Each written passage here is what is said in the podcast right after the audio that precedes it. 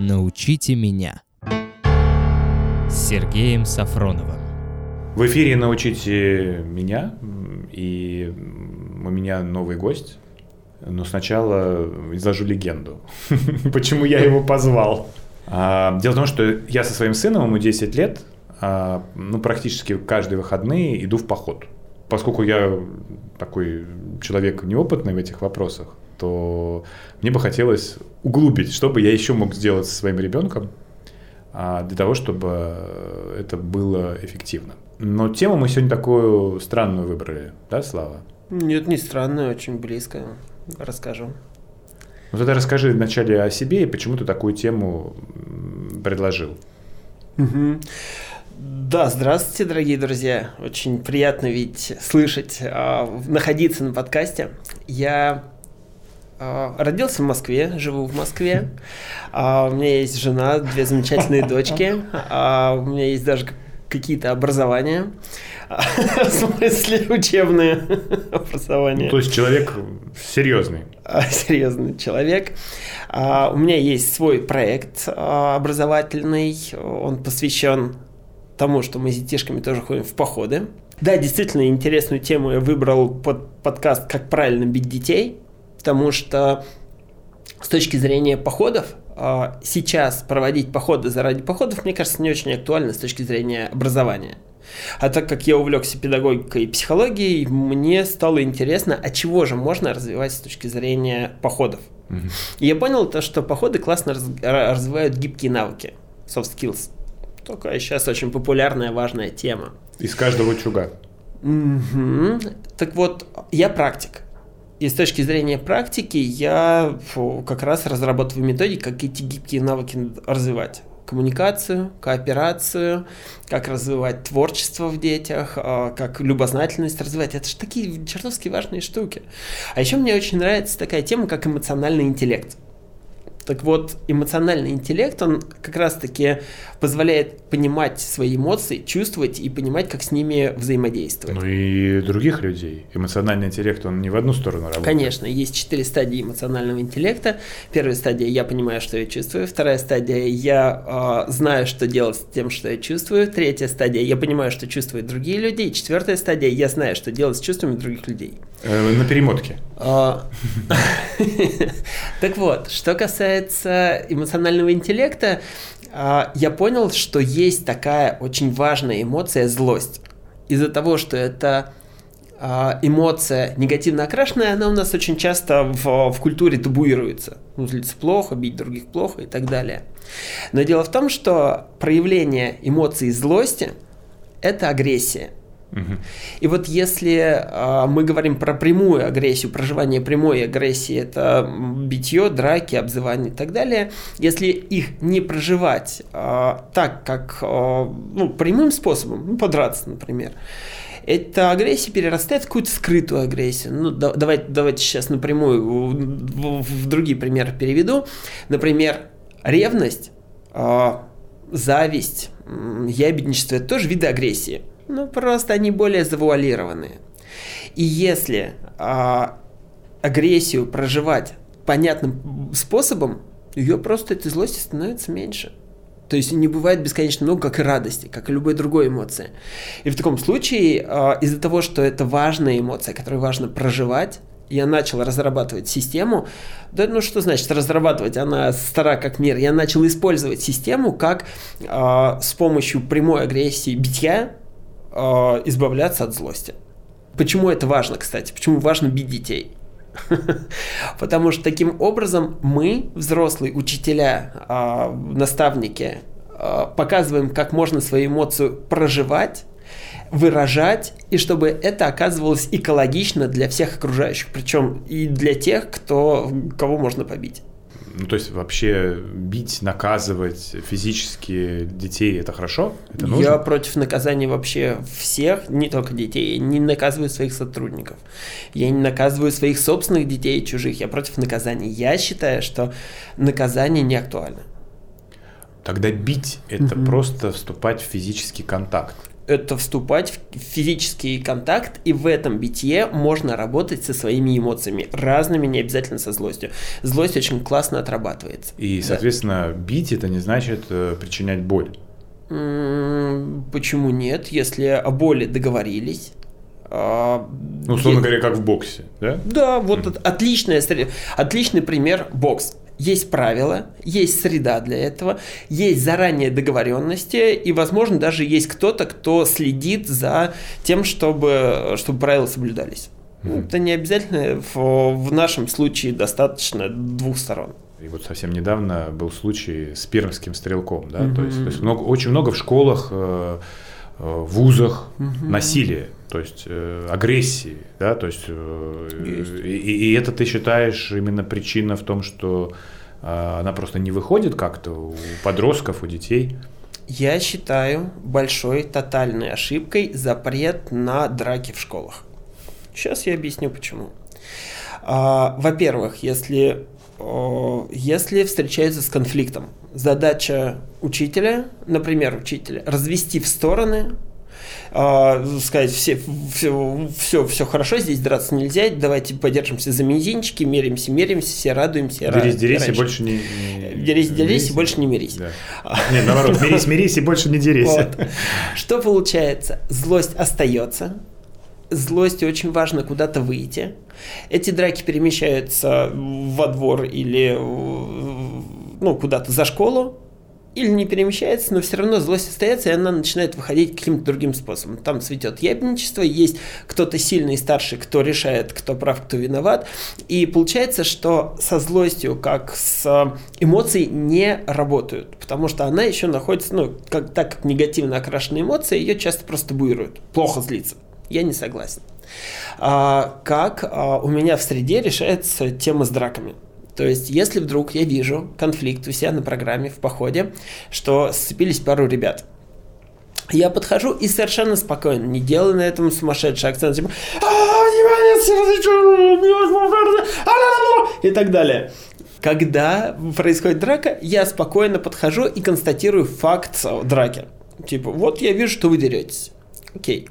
А, я не говорю, что это что-то плохое, я говорю, что я не против драк на маршруте. Но э, я, если вы хотите подраться, ответьте, пожалуйста, мне, дорогие мои, на три вопроса. Простые вопросы. Э, первое, за что бьетесь? Второе, это какие правила драки? Ну, там э, в голову бить или не бить, или только деремся только руками без ног, или же просто толкаемся, или же мы деремся на подушках и прочее. И третий вопрос, как понять, что драка закончилась? Конфликт исчерпан. Нет, как понять, что драка закончилась, то есть, может быть, до первой крови, или же, или же до первого падения. Или по времени. Или по стоп-слову. Или по времени. Почему нет? А, если участники отвечают на эти три вопроса, что случается очень редко. Процентов 90 сыпется на вопросе, за что бьетесь. Ну вот. После того, как отвечали, у меня были такие прецеденты. Этих ребят очень важно увести с глаз других людей, потому что из-за зрителей они могут драться не, заради, не для того, чтобы отстоять свою честь и достоинство, а для того, чтобы не, ну, не быть э, слабаками перед глазами других. И, и если их отвести, и у них все равно остается пыл подраться, вот отличная среда для того, чтобы выместить, э, отстоять свою честь, достоинство через драк, через кулаки прямым, понятным способом. До этого доходит крайне редко. Но, тем не менее, доходит. Моя задача в таком случае следить за безопасностью, за безопасностью. Ну, можно друг другу тумаков наставить, синяков. Я считаю, что детство, ну, нормально детство с синяками. А если другие участники видят, что, оказывается, в этой среде можно драться, они, ну, они не провоцируют друг друга на драку, потому что, ну, вот зная, как это может быть, они к этому относятся как-то более... Эм, Лояльно. С пониманием, конечно, иначе можно нарваться на реальную драку, потому что провокация и драка – это большая разница. Между ними прям целая пропасть. То есть это принцип такой, не за, то есть не запрещать, а разрешать, наоборот, убирает э, драки. То есть, условно да. говоря, надо разрешить наркотики. Э, отдельная тема. А, как, правило, как правильно разрешать наркотики. Я предлагаю сделать следующий подкаст.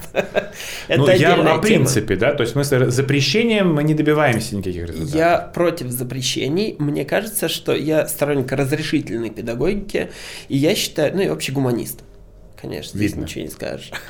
Бьешь и, детей. А, да, да, для их же блага, и для своего же блага. Мне нравится идея разрешить и поддержать, как противовес а, запретить и защитить. Почему? А, если мы что-то защищаем, то мы ослабляем.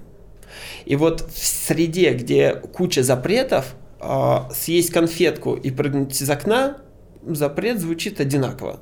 И там, и там нельзя категорически. То есть есть система, где категорически запрещены вещи. То есть угроза, есть э, направление запрет на угрозу жизни и здоровья. Ну, никого не толкать в опасную зону. Нельзя толкать под машину. Табу. Запрещено категорически.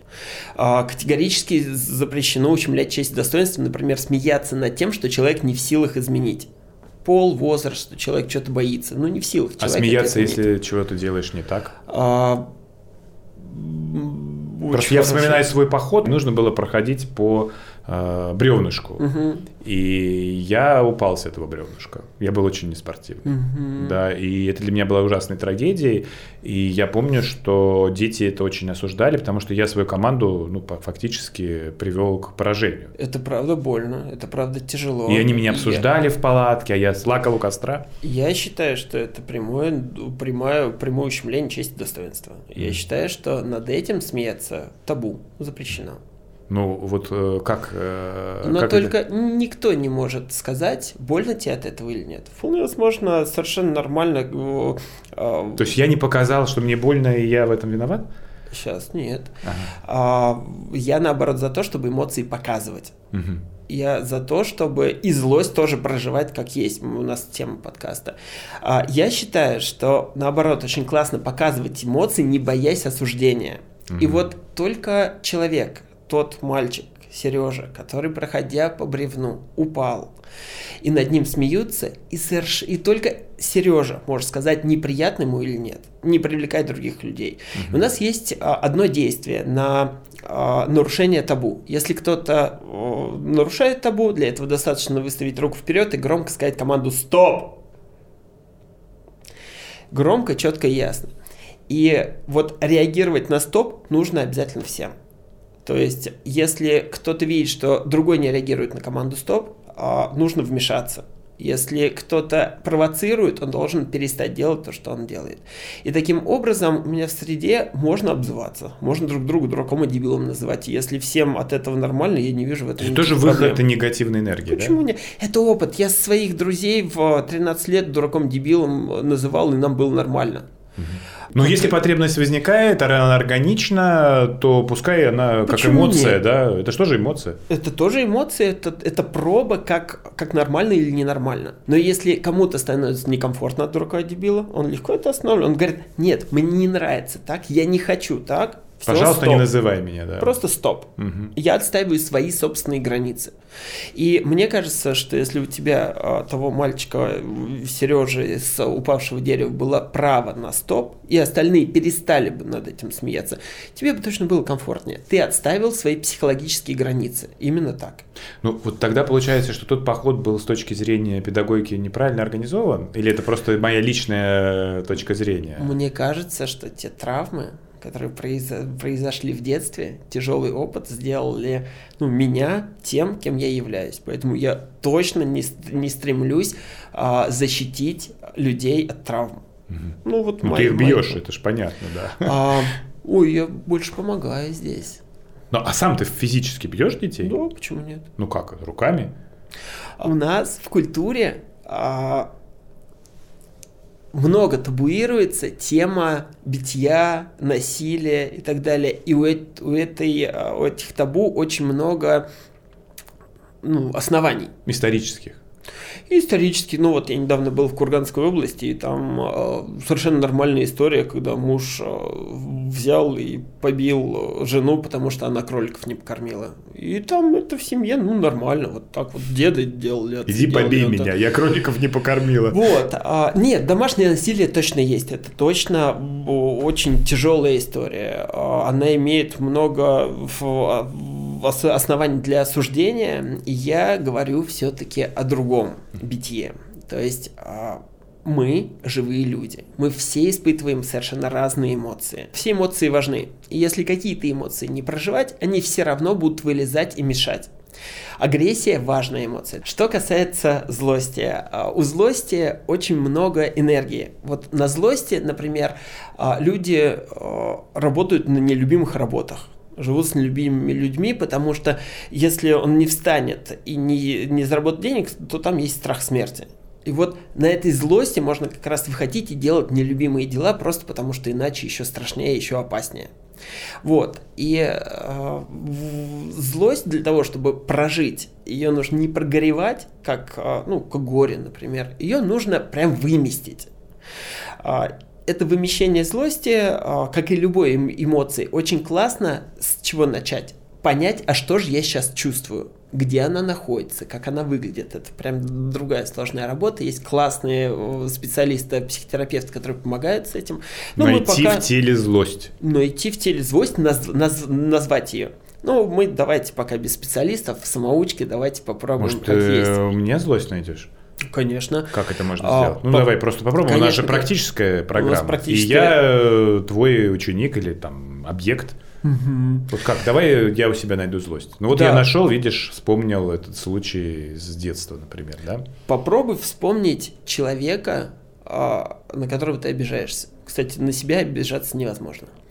А, вспомни Ну, человека. я на себя не обижаюсь. Ну, Это прекрасно. А, вспомни человека, на которого ты обижаешься. На жену. Да, это очень часто. Близкие, близкие люди прям точно подвержены. И вот, а, и вот это вот ощущение с последней обиды или с важной обиды, которая, которая есть, а, мне помогает всегда закрыть глаза и начинать копать в сторону последней обиды. И вот тогда а, в, это- в, этом копании очень важно идти а что же это была за, оби- за обида? Не задумывать ее, не э, оправдывать жену, что она на самом деле хорошая, а вот прям попробовать пойти в саму обиду. И как эта обида стала э, появляться, очень классно ее попробовать ощутить в теле. А, Попробуй, пожалуйста, ощутить в теле, э, как эта обида появляется. Как она себя чувствует, как она выглядит. Слушай, я столько в себе чувствую разных э, местах чего-то. очень тяжело э, локализовать какую-то... Да, потому что ну, у меня немножко проблема с ногой, э, там, может быть, голод, я могу немножко легкий испытывать, да, и это отвлекает от того, чтобы Ну, понять. очень тебя хорошо понимаю. А, попробуй еще раз вспомнить эту самую обиду. Я не злопамятный. Ну, память у Ну, меня вот. хорошая. Вот, вот я об этом говорю, что очень много включается эмоций, оправданий, страхов. Чаще всего обида появляется в груди. Да. Мгм. В солнечном сплетении. Ой, прекрасно, прекрасно. А теперь попробуй ее описать. Ну, острый камень. Какого цвета? Серый. Серый. Мгм, Прекрасно. А, а теперь попробуй а, это ощущение. Вот есть обида, можем, а, можем вернуться, в, в- в- открыть глаза. И вот это вот состояние про обиду, вот это вот про этот камень, оно же а, обида в этой обиде прям а, оно поднимает много возмущения, а, состояние такое, что клокочет, злит, ну, неспроста это слово, злит, Ну, оно саднит. саднит, ага. И а, какое-то действие рукой в- вытащить, Ну да, вытащить, да.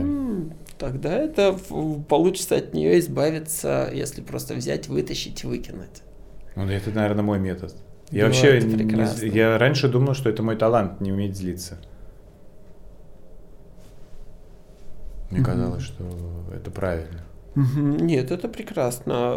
Не уметь злиться не получается, мы все живые. Ну да, я понимаю. Не злиться только не живой, только труп. М, То есть это уходит внутрь вся эта И злоба. проживается другим способом, конечно. Великолепно, если получается взял и выкинул. То есть нужно бить жену, Вот. А, которая не покормила кроликов или нанесла я тебе хочу, обиду. да, я сейчас хочу вернуться в состояние очень классно, что удалось отследить свою злость. Мгм. Это не, не у каждого получается, Да? правда. Да. Это, во-первых. А, во-вторых, почувствовать свое состояние с этой злостью. Мгм. Отлично.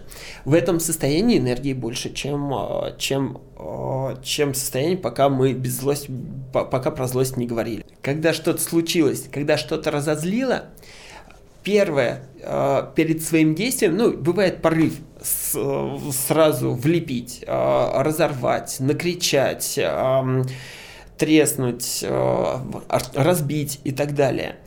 Очень важно, первое, сказать, что я чувствую. Я обычно делаю так. Я сейчас злюсь.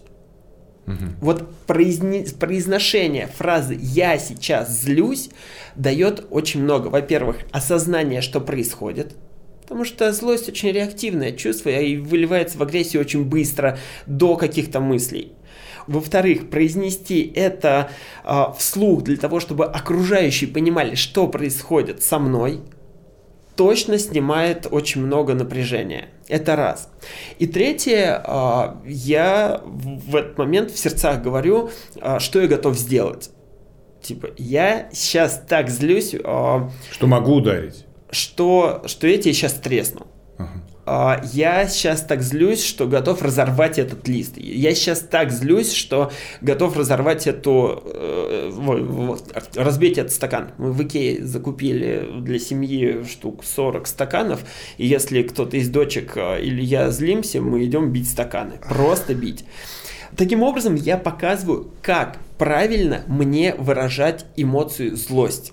Людям окружающим понятно, а дети учатся, как свою злость проживать. И в таком случае я могу договориться. Я злюсь на тебя за то, что мы с тобой договорились, что ты придешь вовремя, ты опоздала. Я сейчас злой, а, я хочу тебя побить. Я хочу позлиться об тебя. Мы можем с тобой сейчас подраться? Ну вот именно так. И здесь я договариваюсь. У нас точно так же происходит в походах. У нас даже турниры устраиваются, когда я чувствую, что напряжение в группе растет. И тогда мы берем э, тимбары, договариваемся о, о правилах и фигачимся. Тимбары это... Э, да, это мягкие мечи, например, которые японский тренировочный меч называется тимбара. Если на, на них тимбара. Тимбара. А не тямбара. Тямбара. Тямба. Тямбара. Тямбара. А, и мы фигачимся на тимбаре. Я экологично а, в драке выражаю свою злость. Я сильнее точно, чем девятилетняя девочка, ну это старшая дочка, если про нее речь. А, но я могу в этом случае, договорившись с ней, а, ее бить. И она может а, отвечать в ответ, она имеет на это право. Иногда, иногда бывает такое, что я вижу, что или жена, или дочка младшая очень злятся, ну, это видно. И я говорю, хочешь меня побить? Я позволяю, это не просто она увидела меня, давай клашматить. Я позволяю, я понимаю, хочешь об меня позлиться? Мне не жалко, чтобы меня побили, а человеку точно будет легче. Вообще, если говорить о культуре вот этого битья, это что, всем подходит? Или все-таки, ну вот я, например, такой пацифист, я там, не знаю, дзен, я, может быть, действительно практически не испытываю этой злобы. А может и не надо. То есть это каждый выбирает для себя? Мне кажется, что если человек научается отслежать, отслеживать свои эмоции и работать с ними, и находить для себя выходы а, в, Энергии в других. энергии, вот, ну, вот, а, в, в реализации своих эмоций каким-то удобным для себя способом, почему нет? У нас такая практика работает а, в походах с тимбарами, когда я вижу, что в группе на- накипают конфликты, мы раздаем тимбары, договариваемся о правилах, все фигачатся. Через, через час группа спокойно и легко договаривается друг с другом. Поэтому если тебе э, не нужно битье, и тебе нормально выражать свою агрессию через, э, через битье стаканов, why not? Означает ли, что в, в, в твоих походах и вот э, в твоей программе участвуют люди определенного склада? Что это? Ну? Нет, ну? у меня э, ну, так коммерческая организация, и каждый может купить билет. То есть в год у нас проходит около 4000 участников. Mm-hmm. Э, не всем заходит, не всем родителям это нравится, но я не рожок сахарный, чтобы всем нравится, во-первых. А во-вторых, в этом-то и прелесть коммерческой, вообще рыночной экономики, что каждый э, голосует рублем и ногой, нравится ему или не нравится. Много сторонников. А бывает так, что родителям нравится, детям не нравится? Или детям нравится, а родителям не нравится? Ну, все живые люди. У кого-то не зашло настроение, кто-то, кому-то инструктор не понравился, а кому-то система, кому-то что-то не хватило. Ну, конечно, не нравится кому-то. Ну, собственно, ты выступаешь за то, чтобы бить детей в походах, в семейной жизни, а мы говорили о школах, образовании. Как это может выглядеть? Мне кажется, что начинать как раз-таки очень хорошо с развития эмоционального интеллекта. Просто как предмета. Очень классно, когда учителя могут сами называть свои эмоции и уметь с ними работать. То есть надо учить учителей бить Мне друг друга. Что, а, бить это же, это же инструмент. Начинать нужно с того, что чувствует. Дальше, после того, как учителя начнут понимать, что они сами чувствуют и что чувствуют ребята, и как справляться с этими эмоциями, точно вот этих запретов на драке будет меньше точно будет более лояльное отношение к тем эмоциям, которые испытывают дети, не табуировать негативные эмоции. А, ну а вот что, я как-то так начал про своего ребенка и про походы. Чем еще, ну, собственно, походы, кроме битья и вот отработки злости, хороши? Ох, я, ну, у меня, наверное, основной офер это то, что я развиваю самостоятельность. Походная среда, она такая, в которой, ну, зачастую очень сложно быть не самостоятельным. Я на себя не беру ответственность за то, что мерзнет ребенок или нет. Это ответственность самого ребенка. Я могу рассказать, как не мерзнуть. А ребенок мерзнет или нет, это его выбор. То есть, чтобы не, он не мерз, ему нужно попрыгать. И сделать так, чтобы он прыгал, я не хочу, я не беру эту ответственность. Но я рассказываю, как правильно согреваться. Если ребенок не достал э, миску для того, чтобы мы положили обед и остался без обеда, это его ответственность, я ее не беру на себя. И в такой среде очень классно развивается самостоятельность. Я сейчас э, пример приведу, когда ко мне подходит э, малыш там 6 лет, а я, говорит, хочу... Они тоже в 6 лет ходит поход? Да, с 3 лет у нас. С 3 лет в поход? Конечно, конечно. И на какое количество времени? Ну, на денек и так далее. Ну вот, и когда малышка ко, ко мне такой подходит, я, говорит, хочу сосиску. Я говорю, ну, пожарь себе сосиску. Он говорит, у меня палочки нет, мы в лесу стоим. Я говорю, ну, нет палочки, не жарь. Он такой, что-то сосиску хочешь, пошел где-то палочку нашел, подходит, почисти мне сосиску. Я говорю, я не буду чистить. Я говорю, ну, я хочу сосиску, ну, хочешь, почисти я смотрю, он уже неумелыми ручками, ну, моторика еще не созрела. И он копается, раз, смотрю, через две минуты уже сосиска без шкурки. И он уже сам жарит. Ну, бывают те, которые такие, ну, вот я не справился с задачей. Он остается без сосиски, и это тоже выбор. И это тоже среда про самостоятельность. Поэтому походы, они точно борются, борются с, таким, с такой проблемой современности, как инфантилизм. То есть родители этого не могут, они своих детей, ну... Жалко им ребеночка, жалко им э, сделать так, что ребеночек, значит, не скушает сосиску, а очень же хотел. Угу. Конечно, родители влезают. А какой-то чужой дядька? А какой-то, а какому-то чужому дядьке бородатому лысому не так жалко. И как бы, типа, это не я. А у нас есть еще в детско-родительских а, походах правило границ. И оно звучит следующим образом, что мы не помогаем другому человеку, если о помощи не просит, мы не советуем другому человеку, если о совете не спрашивают, и мы не говорим другому человеку сделать то, что хотелось именно вам. Типа, шапку одень и так далее. И в таком случае родителям очень тяжело не советовать и не помогать, если не попросили. Ну вот, а, есть такое правило, и оно точно про развитие самостоятельности. А Ну вот. еще в походах, отвечая на твой вопрос, очень тяжело, например, построить плод через реку, не собравшись в группу, не скооперировавшись. Ну вот просто не Ну, это все те же самые soft skills. Команда. Это все те же soft skills, и я практик. Ты сам говоришь, что не даешь советы, если не спрашивать. Вот давай, подводя итоги э, нашего сегодняшнего разговора, такой чек-лист, условно говоря, что нужно э, ну, родителю, учителю для того, чтобы научить э, себя, детей, ближнее окружение управлять эмоциями, ну и, может быть, на примере злости. Вот краткое резюме. Раз, два, три, четыре, пять. С чего начать? Чек-лист. С Пойти чего в поход. Не знаю. Не знаю, очень хороший вопрос. Так, давай разбираться. Точно, Один, два, три, четыре, пять. Прям четко. Точно есть специалисты, которые обучают эмоциональному интеллекту. Я за психотерапию. Не заниматься самолечением. Почему нет? А, точно, точно. Давай еще раз. Кла- Самый быстрый способ разобраться со своими эмоциями это психотерапия. Раз. Есть классная литература про эмоции, как для детей, так и для взрослых. А, посмотреть мультик Головоломка. Это три. Принимать и признавать себя и окружающих людей, в том числе детей, конечно же, что они имеют право на любые эмоции. И дальше помогать им объяснять, что за эмоции в- каждый испытывает в, в разное время. В том числе и когда тебя бьют. В том числе, когда бьют. Если говорить про бьют, в- во время драки у каждого должно быть право на остановку этой драки. Тогда она становится безопасной.